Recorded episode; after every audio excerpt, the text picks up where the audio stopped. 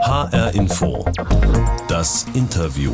Mit Mariella Milkova und mein Gast heute ist Michelle Wesser. Sie ist Psychologieprofessorin an der Uni Mainz und Resilienzforscherin. Sie weiß, wie wir in schwierigen Lebenslagen und in Krisen psychisch stark bleiben können. Was wir in der Psychologie Selbstwirksamkeit nennen. Das heißt, dass ich selbst mich als wirksam in dem Sinne empfinde, dass ich eine Situation meistern kann, dass ich etwas schaffe, was ich mir vorgenommen habe, dass ich mit meinem eigenen Tun eigentlich Dinge verändern kann. Aber wie geht das genau? Wie schaffen wir es zum Beispiel, uns jetzt in der vierten Corona-Welle nicht runterziehen zu lassen? Wie bleiben wir positiv? Und wie können wir besser mit Stress umgehen im Alltag? Darüber spreche ich jetzt mit der Psychologin und Resilienzforscherin Michelle Wesser in HR Info das Interview. Frau Wesser, Ihr Forschungsthema ist ja die Resilienz, also die psychische Widerstandskraft in Krisen, die Fähigkeit, schwierige Lebenssituationen gut zu überstehen. Ganz wichtiges Thema ja für uns alle in der Pandemie. Und Sie als Psychologin, denke ich mal, sind da ja nicht ausgenommen. Wann waren Sie das letzte Mal mit Ihrem Wohnwagen unterwegs? Das ist gar nicht so lange her tatsächlich. Das letzte Mal im Wohnwagen waren wir äh, in den Herbstferien unterwegs in Südfrankreich eine lange Strecke und trotzdem wunderschön äh, mit dem zu fahren und ganz frei zu sein, wo man hält und wie lange man sich Zeit nimmt. Jetzt müssen wir noch aufklären, was hat es denn mit diesem Wohnwagen auf sich? Den haben Sie ja, glaube ich, eigens umgebaut, renoviert, als alles dicht war im letzten Jahr.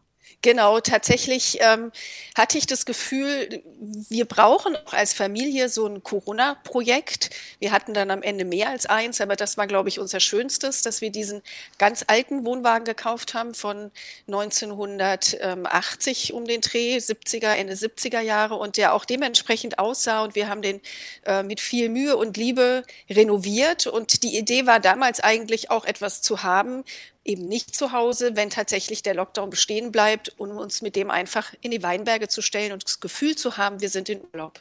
Genau, in die Weinberge, weil Sie ja auch in einem kleinen, schönen Weindorf in der Pfalz leben. Genau, und äh, das ist auch ähm, wirklich ein ganz großer Teil, aus dem ich auch viel meiner Resilienz zum Beispiel ziehen kann, weil es einfach eine wahnsinnig schöne Umgebung sind. Unheimlich ähm, freundliche und gesellige Menschen, so dass man eigentlich nie wirklich alleine ist, wenn man nicht durch den Lockdown dazu verdammt ist, alleine zu sein. Aber ansonsten hat man eigentlich immer jemanden, mit dem man was tun kann, mit dem man sprechen kann und mit dem man sich austauschen kann. Mhm. Und es ist wahnsinnig schön. Mhm. Nochmal zurück zum Wohnwagen. Würden Sie sagen, diesen Wohnwagen zu renovieren und umzubauen. War das sowas wie Ihre ganz persönliche Resilienzstrategie in der Krise? Also so ein bisschen was schrauben und werkeln?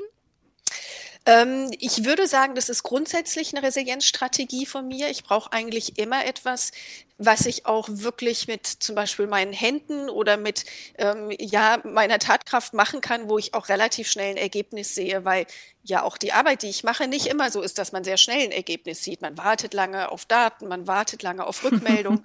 Und deswegen ist es für mich ein ganz wichtiger Teil, nicht nur in der Pandemie, aber auch besonders da, Dinge zu tun, wo ich ein Ergebnis direkt eigentlich vor mir sehe und ich mich auch über dieses freuen kann. Und wie war das mit Ihrem Mann und Ihren beiden Kindern? Haben die sofort mitgemacht oder erstmal gemeckert, so nach dem Motto, oh je, das ist schon wieder eins äh, von Mamas Psychoprojekten, wo wir jetzt wieder mitmachen müssen?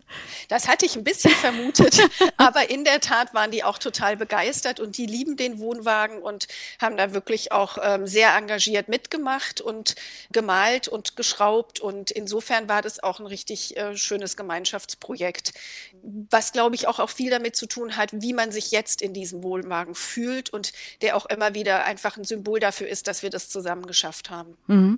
Also wenn man das jetzt mal so ein bisschen versucht zu übertragen auf uns alle, so ein neues Hobby oder ein gemeinsames Projekt, das man anfängt, ist das generell ein gutes Mittel, um Resilienz zu entwickeln in schwierigen Situationen? Ja, ich glaube, ähm, der Kern sozusagen von so einem Projekt ist ja, dass man selbst sich eigentlich was vornimmt, selbst auch initiiert und in die Tat umsetzt und dadurch sowas erlebt wie, was wir in der Psychologie Selbstwirksamkeit nennen. Dieses das berühmte heißt, Stichwort, was heißt das genau? genau? Das heißt, dass ich selbst mich als wirksam in dem Sinne empfinde, dass ich eine Situation meistern kann, dass ich etwas schaffe, was ich mir vorgenommen habe, dass ich mit meinem eigenen Tun eigentlich ähm, Dinge verändern kann. Und das ist natürlich total wichtig. Und wir wissen aus ganz vielen Untersuchungen, dass die Selbstwirksamkeit ein ganz, ganz zentraler Resilienzmechanismus ist. Und über solche kleinen Dinge kann er aber tatsächlich auch eben gefördert werden. Was macht uns außerdem widerstandsfähig? Also gibt es da so eine Best-of-Strategie, die Sie empfehlen können? Es gibt eigentlich ganz viele, aus der Forschung ganz viele Faktoren und Mechanismen, von denen wir wissen, dass sie helfen. Dazu gehört soziale Unterstützung zum Beispiel dass ich ja auch über solche Projekte tatsächlich ein Stück weit fördern und leben kann. Und dazu gehört, dass ich andere Perspektiven einnehmen kann. Und ich glaube, da kommt auch wieder diese Verknüpfung zwischen den verschiedenen Faktoren zum Tragen, zwischen sozialer Unterstützung und dieser Perspektive, weil die bekomme ich natürlich am besten, indem ich mich mit anderen austausche. Und ich glaube, das ist auch gerade jetzt in der Pandemie, auch wenn es anders passieren musste, ein ganz, ganz wichtiger Teil gewesen, sich auszutauschen und dadurch immer wieder in der Lage zu sein, neue Perspektiven einnehmen zu können. Jetzt gehen wir ja bereits in den zweiten Corona-Herbst und Winter rein. Die vierte Welle ist da. Und das ist so ein On-Off-Gefühl, finde ich. Im Sommer war alles wieder gut und leicht. Und jetzt ja, jetzt verdüstert sich alles wieder, die Infektionszahlen steigen, die Lage auf den Intensivstationen wird immer angespannter.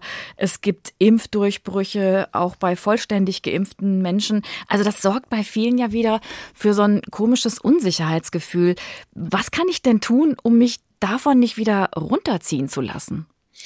Also ich glaube, es gibt zwei ähm, Aspekte, die letztlich auch vielleicht eher erstmal widersprüchlich klingen. Ich glaube, das eine ist tatsächlich, sich nicht zu viel damit zu beschäftigen, was wirklich in fernerer Zukunft liegt, weil wir es tatsächlich ja relativ wenig in der Hand haben, außer bezogen auf unser eigenes Verhalten, wie wir uns sozusagen jetzt in diesem ganzen neuen Infektionsgeschehen wieder verhalten und vielleicht auch schützen. Aber insgesamt die Lage können wir ja doch eher ein bisschen weniger beeinflussen. Und deswegen ist natürlich immer eine Gefahr, sich jetzt schon vorzubereiten, wie wird es wohl zu Weihnachten sein, werden hm. wir wirklich wieder in Urlaub gehen können, weil das ist mit so viel Unsicherheit behaftet, dass wir sowieso keine Antwort finden und uns eigentlich dann in so einem Gedankenkreislauf befinden, der sich schwer auflösen lässt. Also das so heißt, im, im, im Augenblick leben. Genau, genau, schon ein Stück weit mehr im Augenblick leben und das jetzt auch ein Stück weit mitzunehmen, was immer noch geht. Und im Moment haben wir ja tatsächlich noch sehr viele Freiheiten und das vielleicht auch wirklich wertzuschätzen. Ja, aber es ist schon so, äh, stelle ich fest in meinem Freundeskreis, also da machen sich schon auch gerade viele Eltern wieder Sorgen, wie das denn so werden wird mit der Schule, ob die nicht doch vielleicht irgendwann wieder dicht gemacht werden muss oder auch die Sport- und Musikvereine. Also solche Ängste haben ja auch die Kinder und Jugendlichen selbst. Gerade die haben ja den Lockdown als besonders psychisch belastend empfunden. Wie kann ich denn meinen Kindern helfen, positiv zu bleiben? Genau, und das wäre so der Punkt, da würde ich zu, dem, zu der zweiten Strategie kommen, die sich fast ein bisschen ja. widerspricht, nämlich doch auch in Maßen zu reden, zum Beispiel mit den Kindern, aber auch mit dem Partner, wenn diese Situation wieder auftreten sollte. Wie wollen wir das denn dieses Mal meistern? Sich vielleicht auch zu überlegen ähm, und nicht im Sinne von, von Sorgen und Ängsten, sondern wirklich konstruktiv zu überlegen, was können wir vielleicht anders machen wie das letzte Mal, wo es uns nicht so gut damit ging? Wie können wir was vielleicht auch besser machen? Oder was waren Dinge, die uns geholfen haben? Also das ein Stück weit aufzugreifen, um sich bewusst zu machen, wir haben das ja schon geschafft. Und warum sollten wir es nicht ein zweites Mal schaffen? Aber was können wir andererseits auch daran verbessern noch? Und ich glaube, glaube, das ist ganz wichtig, sich einfach konstruktiv damit auseinanderzusetzen, um nicht in dieses Grübeln reinzukommen, dem man dann so ein Stück weit ja hilflos ausgeliefert ist. Sie arbeiten ja nicht nur als Psychologieprofessorin an der Uni in Mainz, sondern auch am Leibniz-Institut für Resilienzforschung. Dort bieten Sie auch eine Ambulanz an. Merken Sie denn da, spüren Sie, dass der Andrang gerade wieder größer wird? Haben Sie mehr Anfragen von, sagen wir mal, überforderten, gestressten Menschen in der Krise, die einfach merken, dass sie Hilfe brauchen? Also in der Tat merken wir insgesamt sowohl in der psychotherapeutischen Ambulanz als auch in der Resilienzambulanz eine sehr viel höhere Nachfrage nach Angeboten, die unterstützen im Fall von der Resilienzambulanz oder auch nach Therapie tatsächlich in der psychotherapeutischen Ambulanz. Und ähm, Das liegt, glaube ich, einerseits daran, dass wir ja in vielen Studien sehen können, dass die psychischen Beeinträchtigungen tatsächlich auch gestiegen sind, dass es vermehrt Ängste und depressive Symptome gibt. Und andererseits finde ich, ist aber gerade in dem Aufsuchen, in dem vermehrten Nachfragen bei der Resilienzambulanz ja auch positiv zu sehen, dass Menschen sich überhaupt eher Unterstützung suchen. Und das ist ja total wichtig, dass man nicht wartet, bis eigentlich es so schlimm ist, dass ich eine Therapie aufsuchen möchte und dann viel zu lange warten muss, sondern dass ich vorher mir Unterstützung suche, wie ich vielleicht aus dem ganzen Tief, das im Moment dann auch da ist, rauskommen kann. Also so ein bisschen auch für sich selbst zu sorgen und da aktiv zu werden. Michelle Wesser ist heute mein Gast in H-Info das Interview. Sie ist Professorin für klinische Psychologie und Neuropsychologie an der Uni Mainz und sie arbeitet am Leibniz-Institut für Resilienzforschung, ebenfalls in Mainz. Um Sie jetzt noch ein bisschen besser kennenzulernen, Frau Wesser, habe ich einen kleinen Steckbrief für Sie. Da wir ja jetzt per Internet zusammengeschaltet sind, machen wir das so. Ich fange einen Satz an und Sie führen ihn zu Ende, okay? Okay. Also, geboren und aufgewachsen bin ich. In äh, der schönen Pfalz zwischen Kartoffeln und Weinreben. Wo Sie übrigens heute wieder leben in einem kleinen Weindorf. Genau. Nach Stationen in Berlin, Mannheim und Paris. Hört man aber nicht. Oder können Sie auch Pelzisch babbeln? Ich kann es ehrlich gesagt nicht sehr gut und ich vermute, alle Pfälzer, die zuhören würden, würden die Hände über dem Kopf zusammenschlagen. Also, Sie sind nach Paris wieder zurückgezogen in die Pfalz. Was hat Ihr kleines Pfälzer Weindorf, was Paris nicht hat? Ähm, die Weinberge, die Natur und die pfälzische äh, Lebensfreude. Und dafür gar keine Großstadt und viel weniger Möglichkeiten, abends flexibel ins Konzert, ins Theater oder ins Kino zu gehen. Der nächste Stichpunkt. Glücklich macht mich? Meine Familie und Kochen. Hm. Psychologin und vor allem Resilienzforscherin bin ich geworden, weil mich ähm, immer aufs Neue interessiert und auch fasziniert, was Menschen dazu bringt, wie sie sich verhalten, wie sie denken und wie sie fühlen.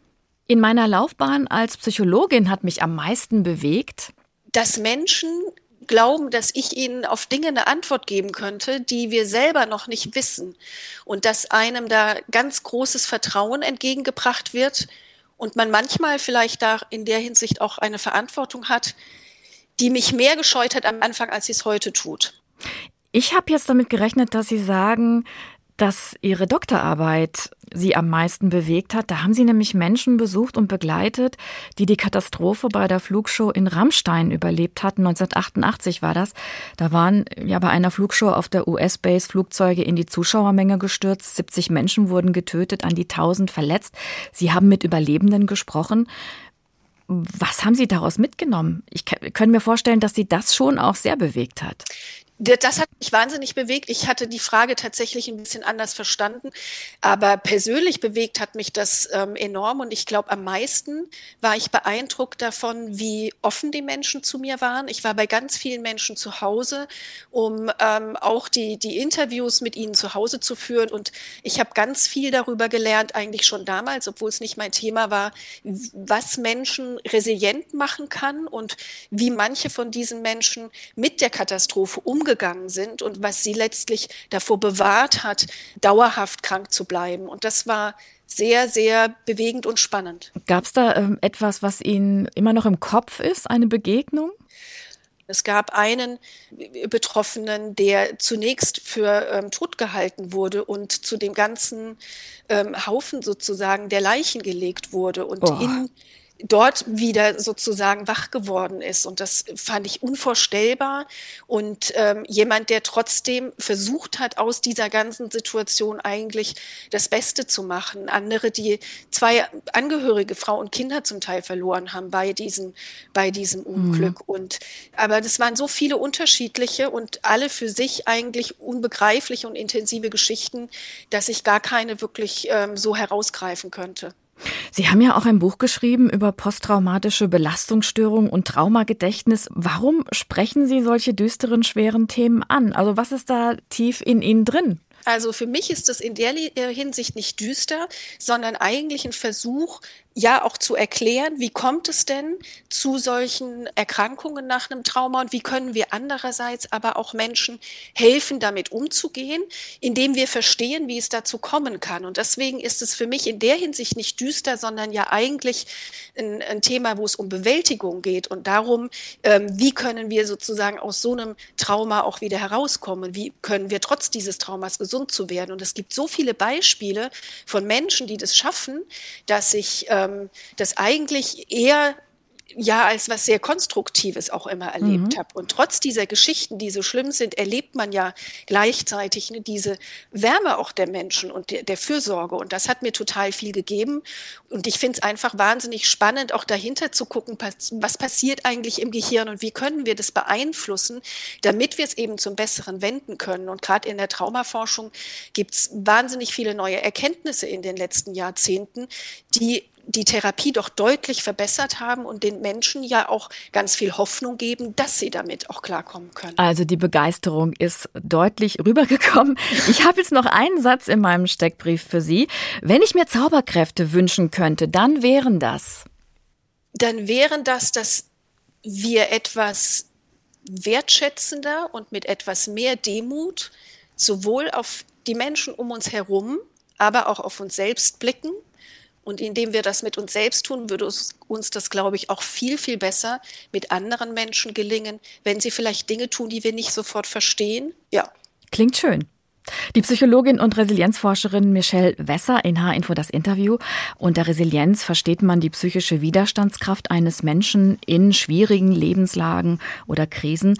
Frau Wesser, an dieser Stelle ist jetzt unsere Interviewbox dran. Sie wissen ja, da steckt immer etwas drin für unseren jeweiligen Gast. Die Box ist neben mir. Ich mach mal auf, heb den Deckel hoch und Sie hören mal, was da für Sie rauskommt. Der Stresstest. Haben Sie eine Ahnung, was ich mit Ihnen vorhabe? Äh, noch nicht, aber mein Stresslevel steigt schon ein bisschen. Oh Gott. Ich bin gespannt. Wenn man äh, sich so wie Sie beruflich mit dem Thema beschäftigt, dann muss man, denkt man immer, doch so eine Art Weltmeister sein in Sachen Resilienz, also mit jeder Art von Stress und schwierigen Situationen locker fertig werden. Ob das so ist, das würde ich jetzt gerne rausfinden. Und ich gebe Ihnen dazu jetzt mal drei Alltagssituationen und Sie sagen mir, was Sie in dieser Situation tun würden. Okay? Mhm. Okay. Also, Sie müssen morgens zu einem wichtigen Vortrag fahren, aber eines Ihrer beiden Kinder ist über Nacht plötzlich krank geworden. Was machen Sie? Ich rufe als erstes ähm, eine der Omas an und frage, ob ah. sie zufällig Zeit haben, um äh, zu kommen und sich um das Kind zu kümmern. Sollte das nicht der Fall sein, würde ich tatsächlich ähm, vermutlich den Vortrag absagen und den Kindern den Vorzug geben, weil sie letztlich mich brauchen und ähm, ich mich äh, ihnen committed habe. Okay, also klare Entscheidung, eigentlich gar nicht so stressig. Nee. Gut. Schon oft passiert und deshalb auch erprobt. Gut. Mein zweites Beispiel. Sie arbeiten im Homeoffice und während einer Online-Konferenz bricht bei Ihnen zu Hause das Internet komplett zusammen und nichts geht mehr stundenlang. Ist ja auf so einem kleinen Weindorf in der Pfalz, wo Sie leben, gar nicht so unwahrscheinlich. Wie gehen Sie um mit dem Stress? Kriegen Sie Panikwellen? Also ich glaube schon, dass man, ich kriege tatsächlich äh, so rote hektische Flecken, wenn ich aufgeregt bin. Und ich ähm, würde das ganz sicher auch in dieser Situation bekommen. Aber ähm, ich würde vielleicht ganz kurz wirklich tief durchatmen, würde die Nummer suchen von dem Ansprechpartner, den ich, die ich meistens eigentlich habe bei solchen Online-Konferenzen und anrufen, dass es zusammengebrochen ist und welche Lösung wir finden können. Mhm. Ein Kollege von mir lebt auch in einem Weindorf, allerdings im Rheingau, und der, habe ich festgestellt, ist wirklich immer gut drauf. Also könnte vielleicht auch an dieser Gegend oder am Wein liegen. Der Kollege hat das augenzwinkernd mal als äh, seine persönliche Riesling-Resilienz bezeichnet. Also kommt es immer auch ein bisschen drauf an, wie stark persönlich äh, man eine stressige Situation empfindet und wie man insgesamt aufs Leben guckt? Ich glaube auf jeden Fall. Also wissen wir tatsächlich, dass so eine optimistische Grundhaltung eher Resilienz förderlich ist. Und ich glaube, optimistisch war ich und bin ich eigentlich immer. Und ähm, ich glaube schon auch, dass so die grundsätzliche Haltung, und vielleicht haben wir Pfälzer das so auch ein bisschen in uns, so die grundsätzliche Haltung gegenüber dem Leben und dass es schon irgendwie gut werden kann, egal welchen Umweg wir nehmen. Ich bin überhaupt kein Verfechter davon, dass alles gut ist oder immer alles sofort gut wird. Und es gibt Situationen, die sind gar nicht gut und äh, die gab es auch in meinem Leben und die möchte ich eigentlich auch gar nicht unbedingt wiederholen. Aber trotzdem gibt es so ein Grundvertrauen, mhm. dass ähm, Dinge auch auf einem Umweg wieder gut werden können. Und ich glaube, wenn man das hat, dann ähm, sucht man sich eben diese Wege auch. Und dann ähm, ist man auch offen sozusagen dafür, ähm, was sich einem anbietet. Und ich glaube, das ist ein großer Vorteil. Und das kann im Kleinen sein, wie dem Zusammenbruch des Internets, weil dann suche ich mir halt andere Wege. Vielleicht habe ich einen Hotspot, vielleicht haben auch die Nachbarn ein funktionierendes Internet. Auch das habe ich im Übrigen schon gemacht, dass ich mich bei den Nachbarn einquartiert habe, um dann eine Online-Konferenz zu machen. Meine letzte Stresssituation für Sie. Sie wollen dieses Jahr wieder im ganz kleinen Kreis Weihnachten feiern bei sich zu Hause, aber die Schwiegereltern und die nervige Großtante haben sich selbst eingeladen. Auf einer Skala von 1 bis 10, wie hoch ist Ihr Stresslevel und was tun Sie? Also, wenn ich die Schwiegereltern nicht mögen würde, was ja. nicht der Fall ist, und die sind schon eingeladen und die Großtante okay. auch nicht, dann wäre vermutlich mein äh, Stresslevel schon bei 5, 6, weil mich das sehr nerven würde, ausgerechnet an Weihnachten. Vielleicht würde ich versuchen, ja, mit allen Beteiligten zu besprechen, ob es nicht auch cool wäre, wir machen einen kleinen Heiligabend in der Familie und dafür irgendwie eine größere Veranstaltung am ersten Feiertag, wo alle kommen dürfen und der dann aber eben nicht so der heilige Heiligabend ist, den man in der kleinen Familie feiern möchte. Also es klingt irgendwie so, als könnte man Sie so leicht nicht aus der Ruhe bringen. Sind Sie einfach so als Typ oder haben Sie das einfach gelernt? Als Resilienzforscherin, weil Sie sich ja natürlich mit Ursachen und Therapien beschäftigen und genau wissen, was man äh, machen kann gegen Stress. Also ich glaube tatsächlich, dass ich früher nicht so war, auch wenn man mir das ab und zu nachgesagt hat. Ich äh, glaube, dass ich ganz viel mit den Kindern gelernt habe, auch ein Stück weit anders zu reagieren auf Stresssituationen, weil ich schon finde, dass man da häufig in Situationen gerät, die man in dem Moment auch gar nicht ändern kann und sie ja irgendwie lösen muss. Und ähm, vielleicht darüber auch so eine ähm, ja, akzeptierende Grundhaltung lernen kann. Zumindest hatte ich dieses Gefühl und ich glaube auch, dass mir die Arbeit in diesem Resilienzkontext schon auch persönlich sehr, ähm, die mich sehr weitergebracht hat, weil natürlich beschäftigt man sich ja mit diesen Strategien, äh, mit den Mechanismen, die in der äh, Forschung in verschiedenen Studien gefunden werden. Und ähm, wir, meine Arbeit übersetzen wir auch ganz viel dieser Grundlagenforschung in ähm, Trainingsprogramme, in ähm, Interventionen. Und wenn man die entwickelt, dann reflektiert man ja häufig für sich auch, wie mache ich das denn eigentlich? Und mache ich das so, wie ich es anderen beibringen möchte? Und das hilft natürlich, um den Blick da auch noch mal ein bisschen zu schärfen und Dinge vielleicht auch einfach auszuprobieren. Mhm. Sie arbeiten ja, habe ich eben schon mal gesagt, neben der Uni Mainz auch am Leibniz-Institut für Resilienzforschung in Mainz, ähm, wo Sie mit anderen Wissenschaftlerinnen und Wissenschaftlern Experimente und Befragungen auch entwickeln, um der Resilienz auf die Spur zu kommen und auch Erkenntnisse zu gewinnen für die Therapie. Da bieten Sie, habe ich gesehen, auch einen Online-Kurs an zum Stressabbau, der heißt auf Kurs bleiben. Da gibt es zum Beispiel die Übung, ist mir aufgefallen, persönliche Flaschenpost. Mhm. Wie funktioniert das? Vielleicht können Sie uns das mal so als Tipp des Tages nochmal erklären. Genau, also bei der persönlichen Flaschenpost, das ist eigentlich eine ganz, ganz wichtige Übung, die man unterschiedlich ähm, ausführlich sozusagen machen kann. Und es geht wirklich darum, sich selbst so aus der Perspektive eigentlich eines Freundes zu betrachten und geht auf so eine Strategie zurück, das Selbstmitgefühl. Und es geht dabei darum, dass ich mich häufig selbst viel kritischer betrachte, als ich andere betrachte und als das auch andere mir gegenüber tun. Das erlebt man häufig, wenn man mit Freunden spricht, dass sie sagen, das machst du doch aber eigentlich ganz toll und man glaubt es nicht immer. Und bei dieser Übung geht es darum, sich selbst so einen Brief zu schreiben aus der Perspektive eines Freundes, indem man sich gütig und weniger kritisch sieht, indem man einfach freundlich zu sich selbst ist. Und ähm, das hilft enorm, um so ein bisschen gerade zu rücken, was wir vielleicht eigentlich auch gerade in so einer Pandemiesituation alles leisten und wie gut wir das hinkriegen. Ja, der eine kriegt das vielleicht hin, der andere eher weniger. Also äh, es ist doch sehr unterschiedlich. Wovon hängt es denn ab, dass es einige Menschen gibt, an denen der Stress abperlt und einige anfangen total zu grübeln? Muss man da irgendwie bestimmt gestrickt sein von der Psyche her, dass man so eine Stresssituation gut in den Griff kriegt?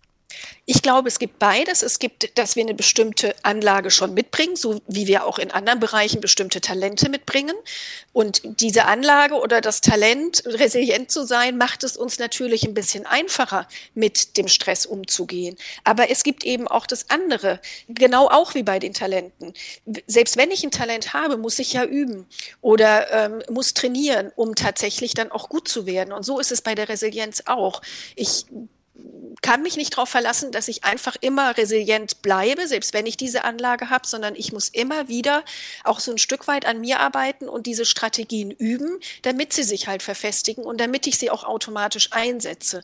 Und so ist es auch mit dieser Flaschenpost. Je öfter ich das bewusst mache, mal so einen Schritt zurückzutreten und mich aus dieser anderen Perspektive zu betrachten, und ich muss ja nicht immer gleich einen Brief schreiben, ich kann das auch in Gedanken tun, umso mehr verfestigt sich das und umso öfter werde ich das auch mal automatisch tun und sagen, Mensch, das war doch jetzt eigentlich total in Ordnung, sei zufrieden mit dir. Heißt also mit anderen Worten, wir sollten uns, auch wenn es manchmal schwerfällt, uns freuen über jede schwierige Lebenssituation, weil die uns immer irgendwie weiterbringt. Schon ein Stück weit, ja. Also wir wissen, dass einfach so ähm, Stresssituationen, wenn sie moderat sind, und das gilt natürlich nicht für extreme traumatische Erlebnisse, mhm. aber solche Stresssituationen, dass die helfen, in dem Sinne, dass wenn wir sie bewältigen, dass wir eine positive Erfahrung machen und dass wir die Erfahrung machen, dass wir sie bewältigen können und damit umgehen können. Das versetzt uns beim nächsten Mal in die Lage, dass wir auf dieses Wissen zurückgreifen und dass wir uns auch eher be bewusst sind und dass wir uns eher trauen, auch etwas zu tun, um die Situation zu bewältigen. Und insofern verstärkt sich das immer weiter. Wenn wir nie eine Herausforderung erleben oder eine stressige Situation, dann ist es ganz schwer, diese Erfahrung zu machen und dann kommt sie plötzlich und wir denken, oh Gott, das, ich weiß gar nicht, was ich tun soll. Und deswegen ist es auch ganz wichtig, Kinder nicht immer vor schwierigen Situationen zu bewahren und für sie alles zu regeln, sondern sie auch selbst diese Erfahrung machen zu lassen, dass sie solche Dinge selbst regeln können. Michelle Wesser, Psychologin und Resilienzforscherin aus Mainz. Ich danke Ihnen ganz herzlich. Ich danke Ihnen. Vielen Dank. Das war H-Info, das Interview. Den Podcast gibt es wie immer in der ARD Audiothek, bei Spotify oder in Ihrem Lieblingspodcast-Kanal. Und Sie können uns natürlich auch abonnieren, denn wir haben jede Woche spannende und neue Interviews. Zum Beispiel in dieser Woche das mit der Autorin Petra Reski, eine Frau auch mit sehr viel Widerstandskraft, würde ich sagen. Sie lebt in Venedig und kämpft dort mutig gegen die Zerstörung der Lagunenstadt und die Machenschaften der Mafia. Lege ich Ihnen sehr ans Herz, das Interview. Mein Name Name ist Mariella Milkova.